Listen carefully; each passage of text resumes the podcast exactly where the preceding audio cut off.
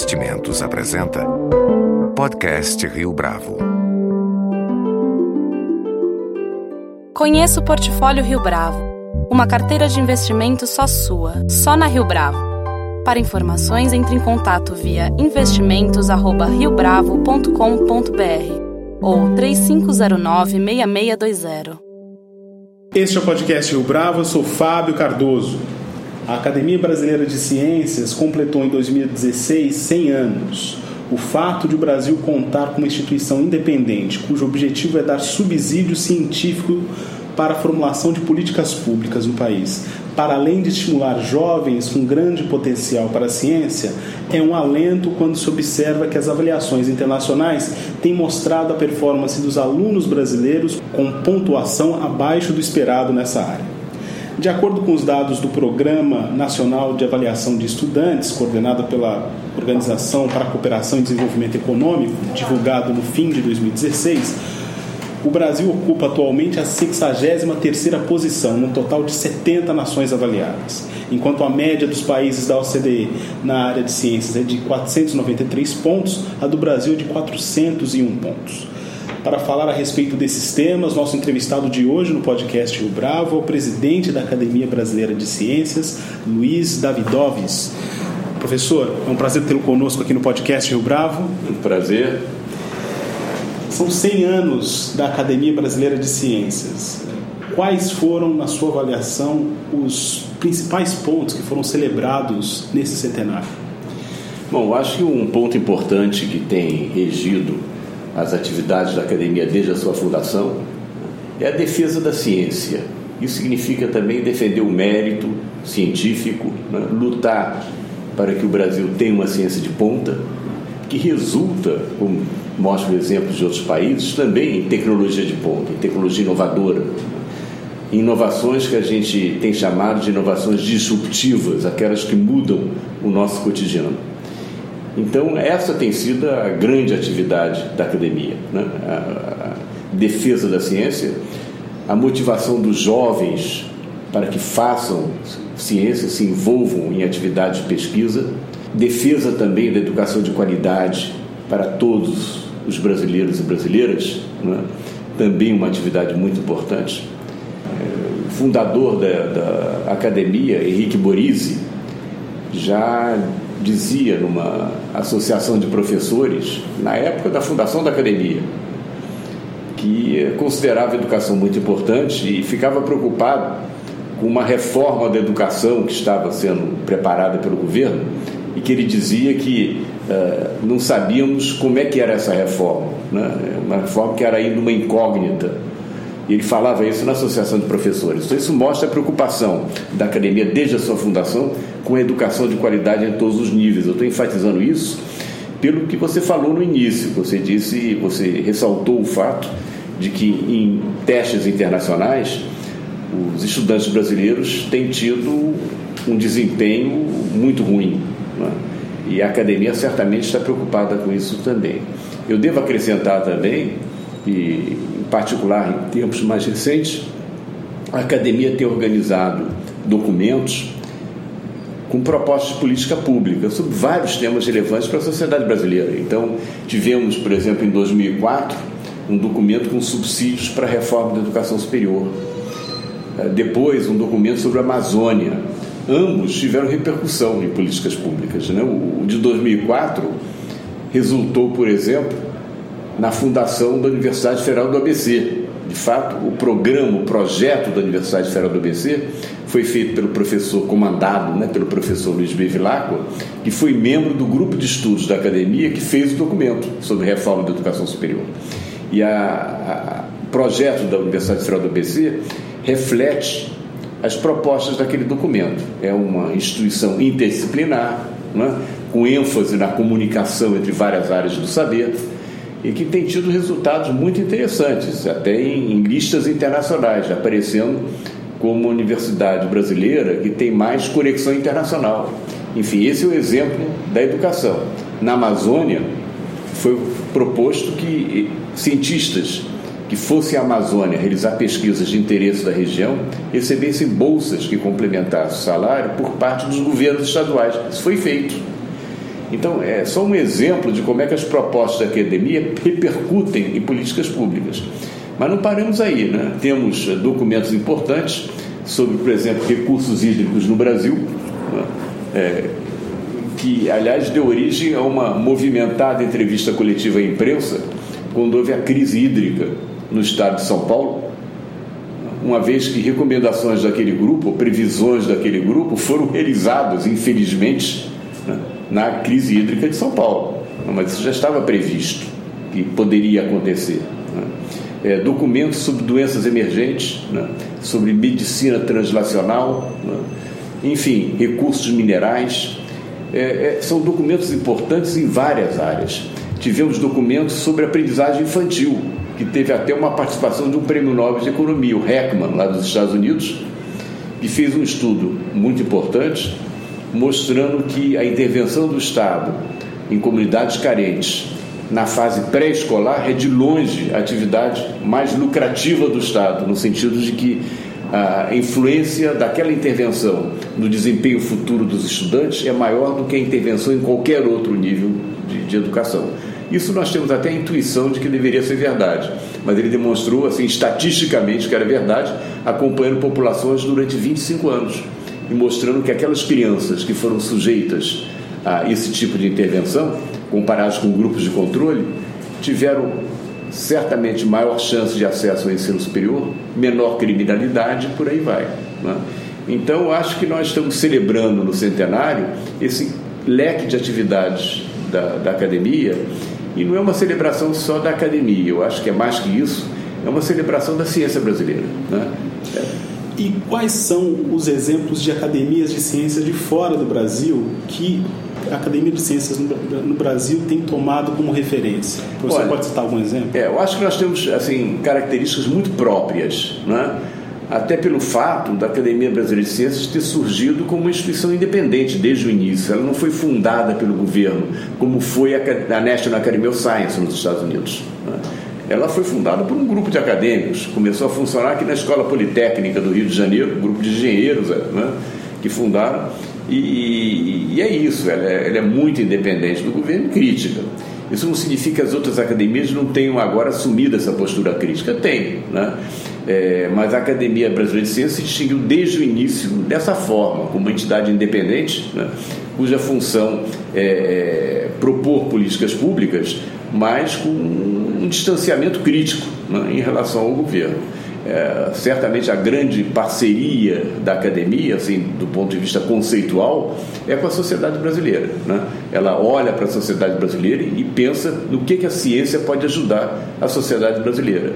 Mais que isso, em que, que a ciência e a inovação tecnológica pode ajudar a ter um protagonismo internacional do Brasil, agregando valor aos produtos é, feitos aqui. Né? Então, o Brasil depende ainda bastante de commodities na sua pauta de exportações. E isso faz com que o Brasil corra riscos. Nós estamos vendo isso agora. Né? O Brasil está sujeito a flutuações no preço internacional do petróleo, preço este que nós não, não fixamos, são fixados fora do Brasil. Mesma questão em relação aos minérios, ao minério de ferro, né, que é exportado para a China, por exemplo, um grande comprador. Né? E que vai comprar mais ou menos dependendo da própria, do seu próprio crescimento econômico. Né? A China pega o ferro brasileiro e transforma em aço. Né? Pode ser usado em construções, pode ser, usado em grandes projetos. Então, nós gostaríamos que essa pauta de exportações mudasse, agregando valor. E nós já temos experiências no Brasil que mostram que nós sabemos fazer isso. Nós temos grandes empresas aqui no Brasil que nasceram devido à contribuição da, da ciência. Né? Eis aí a Embraer, é um exemplo disso. Né? Ela pôde ser uh, fundada graças à criação do ITA, em 1950, Instituto Tecnológico da Aeronáutica, né? a Embrapa, que faz milagres, né? É, a produtividade da soja foi aumentada de quatro vezes no Brasil. Quer dizer, na mesma porção de terra, você produz quatro vezes mais soja do que antes graças a trabalhos de cientistas. Quer dizer, mesmo na área das commodities, que aparentemente não teriam tanto impacto. Tem ciência, tem, tem ciência. ciência. que ajuda o país. Né? E é bom lembrar que ciência não é apenas uma coisa abstrata, ciência é feita por pessoas.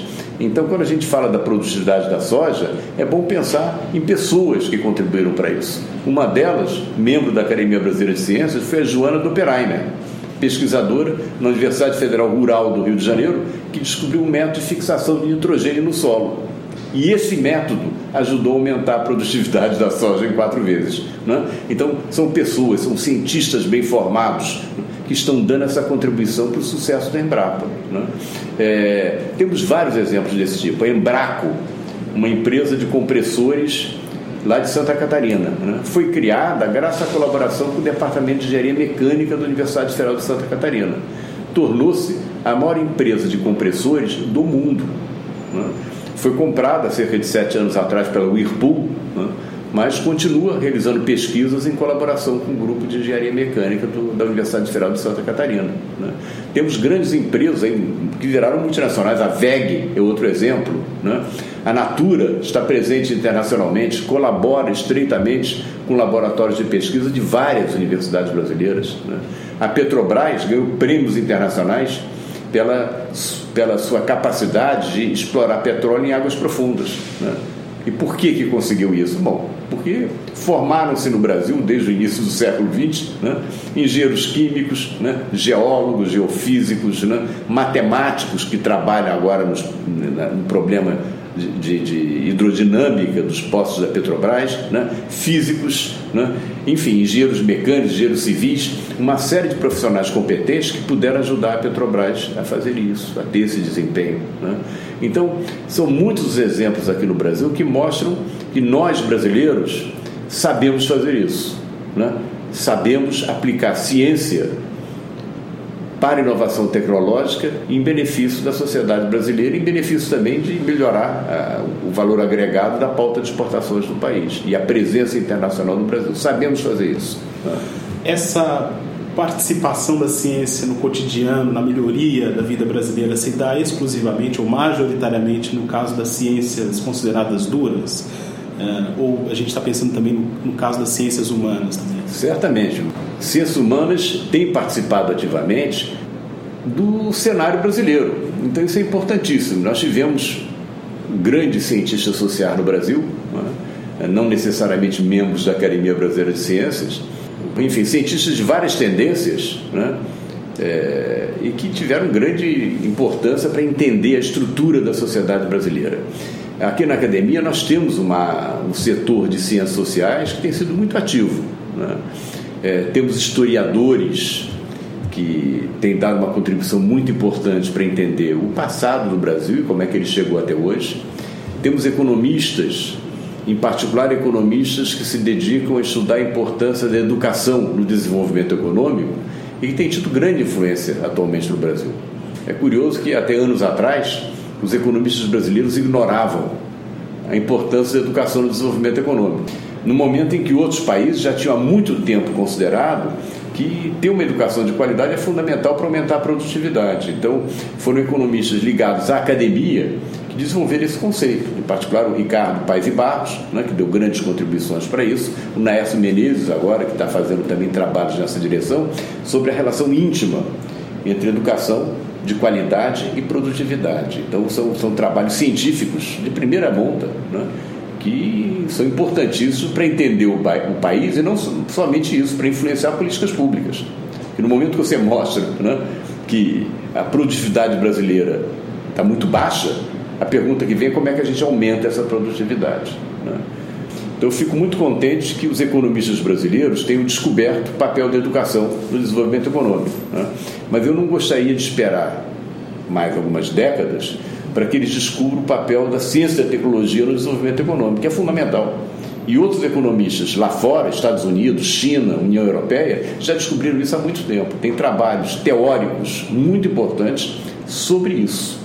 Nós temos exemplos. Né? Se nós olharmos os Estados Unidos, e claro, o Vale do Silício né, trouxe uma riqueza imensa para o país. Né? É, Japão também. Japão é bom lembrar o seguinte: que o, um dos cientistas que ganhou o prêmio Nobel pela descoberta do transistor foi, após ganhar o prêmio Nobel, contratado pela Sony no Japão como assessor. Né? E graças a essa parceria surgiu o famoso rádio transistor da Sony, o primeiro radinho portátil, né?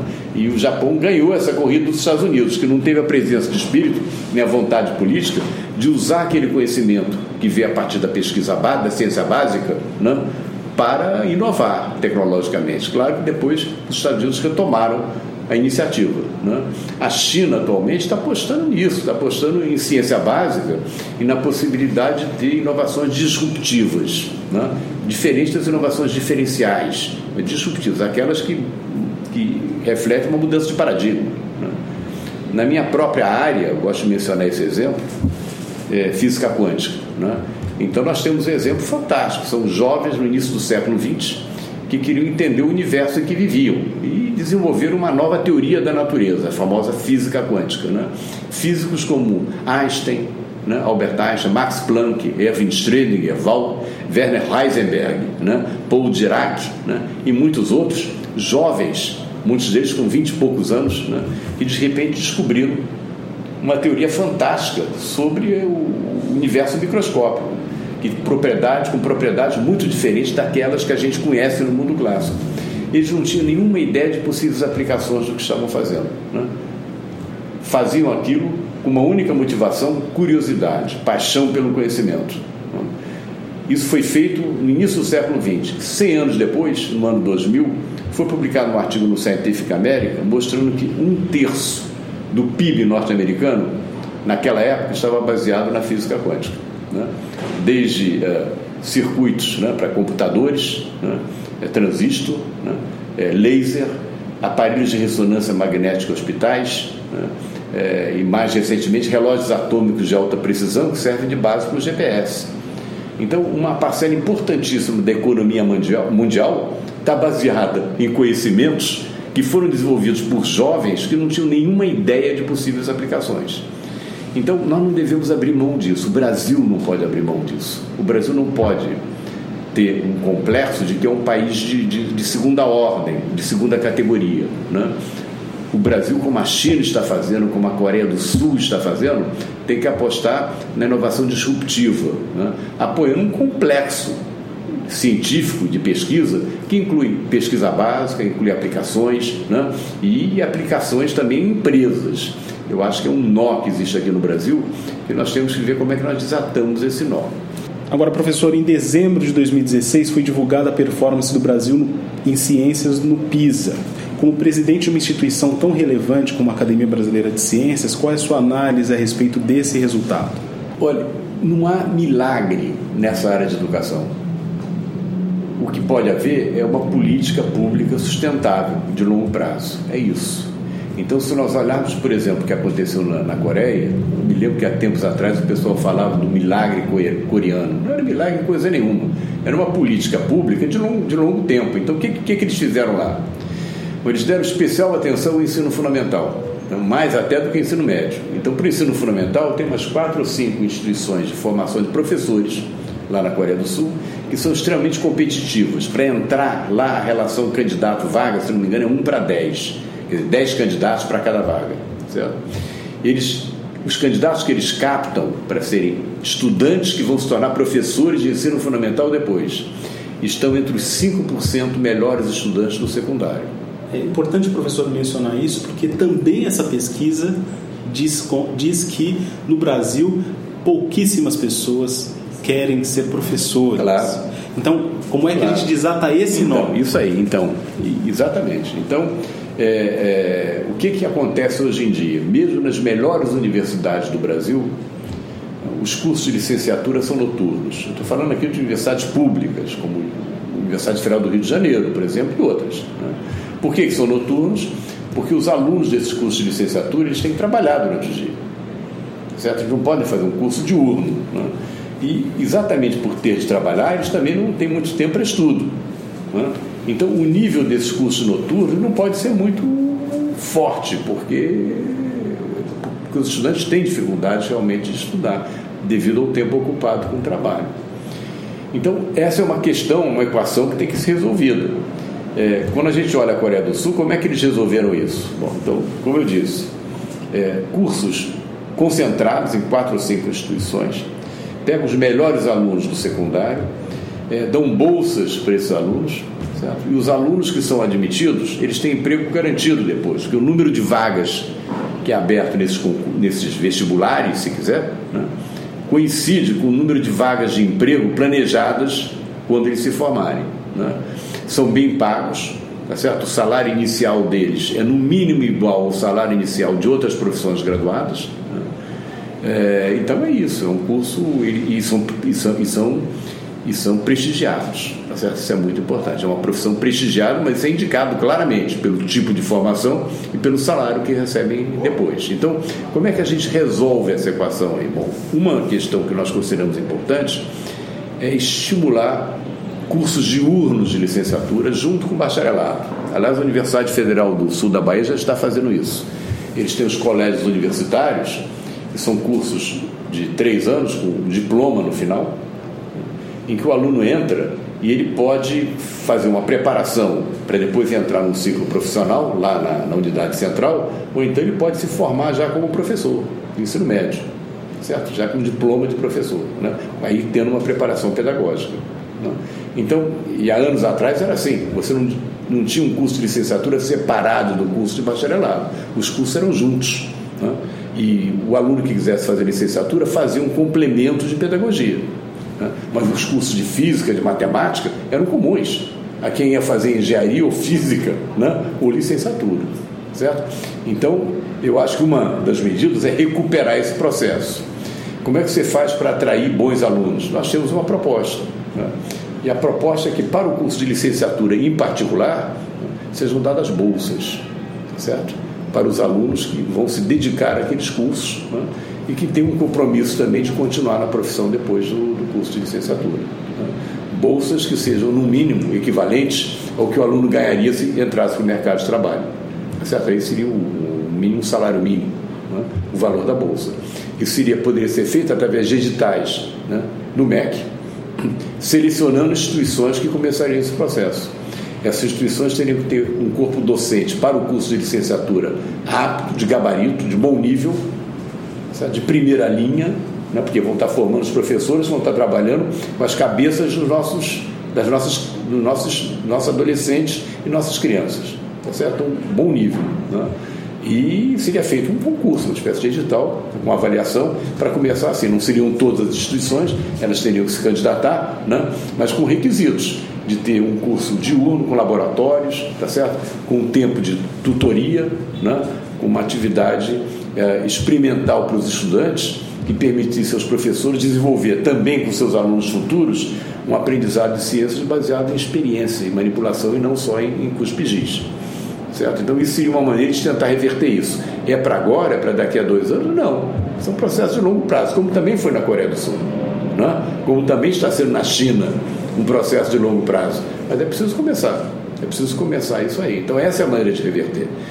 Professor, para 2017, qual que é a agenda da Academia Brasileira de Ciências? Olha, uma agenda é, repleta de atividades. São muitas as atividades, né?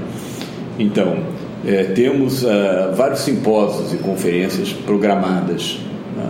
e temos também grupos de estudo programados. Em particular, nós estamos desenvolvendo aqui na academia uma proposta para a ciência no Brasil e é um, um mega grupo de estudos. Né? Documentos anteriores foram produtos de grupos de estudo. Recursos hídricos teve um grupo de estudos que fez. Agora nós resolvemos ampliar enormemente essa tarefa, criando vários grupos de estudo paralelos, sob uma coordenação geral, para fazer uma proposta de ciência para o Brasil. Tá certo? É um exercício em que vai se apontar direções para várias áreas da ciência para os próximos anos no Brasil considerando, claro, a viabilidade, né? o que existe no Brasil atualmente, mas sem deixar de ser usado. Então, isso aqui vai ser uma atividade importante. Nós temos grupos que estão é, é, fazendo estudos sobre várias áreas, desde ciências básicas, passando por ecossistemas, né? recursos hídricos, né? Amazônia, né? é, mar, ah, né? recursos do mar, né? é, atividades aeroespaciais, é, nanotecnologia, para dar apenas alguns exemplos. Né? Cidades inteligentes, né?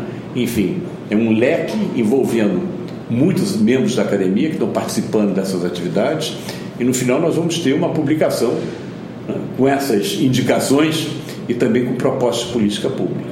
Estamos programando várias conferências e simpósios. Claro que vamos ter a reunião magna, que é a reunião anual da academia, agora início de maio né, de 2017, né? mas temos vários simpósios. Vamos ter um simpósio sobre biodiversidade. Né? É, é interessante observar que, segundo estudos que têm sido feitos, aqui no Brasil nós conhecemos cerca de 5% da nossa biodiversidade. Ela é imensa. Né? Ela é uma riqueza em potencial para o Brasil. E mais ainda, ela representa, está associada a uma forma sustentável de explorar, por exemplo, a Amazônia. Né? E você obter riquezas da floresta sem derrubá-la, mantendo a floresta em pé. Então, uma biotecnologia baseada na biodiversidade brasileira tinha que ser uma prioridade de primeira ordem no Brasil. Né? Então, vamos ter um simpósio sobre isso, atraindo é, palestrantes internacionais. Então, essa é uma das atividades. Né? Vamos ter também uma série de, de simpósios é, sobre o tema academia empresa, envolvendo empresas inovadoras em vários setores fármacos, química industrial, manufatura, né? entre outros. Né?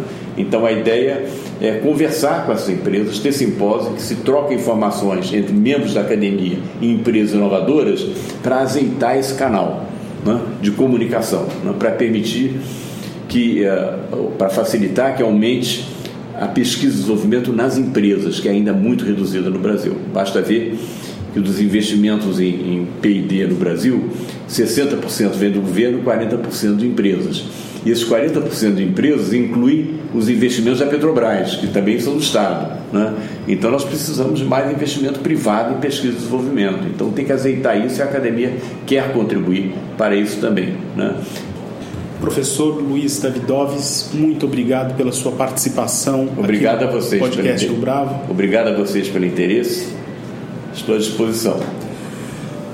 Com edição e produção de Leonardo Testa, este foi mais um podcast Rio Bravo. Você pode comentar essa entrevista no SoundCloud, no iTunes ou no Facebook da Rio Bravo.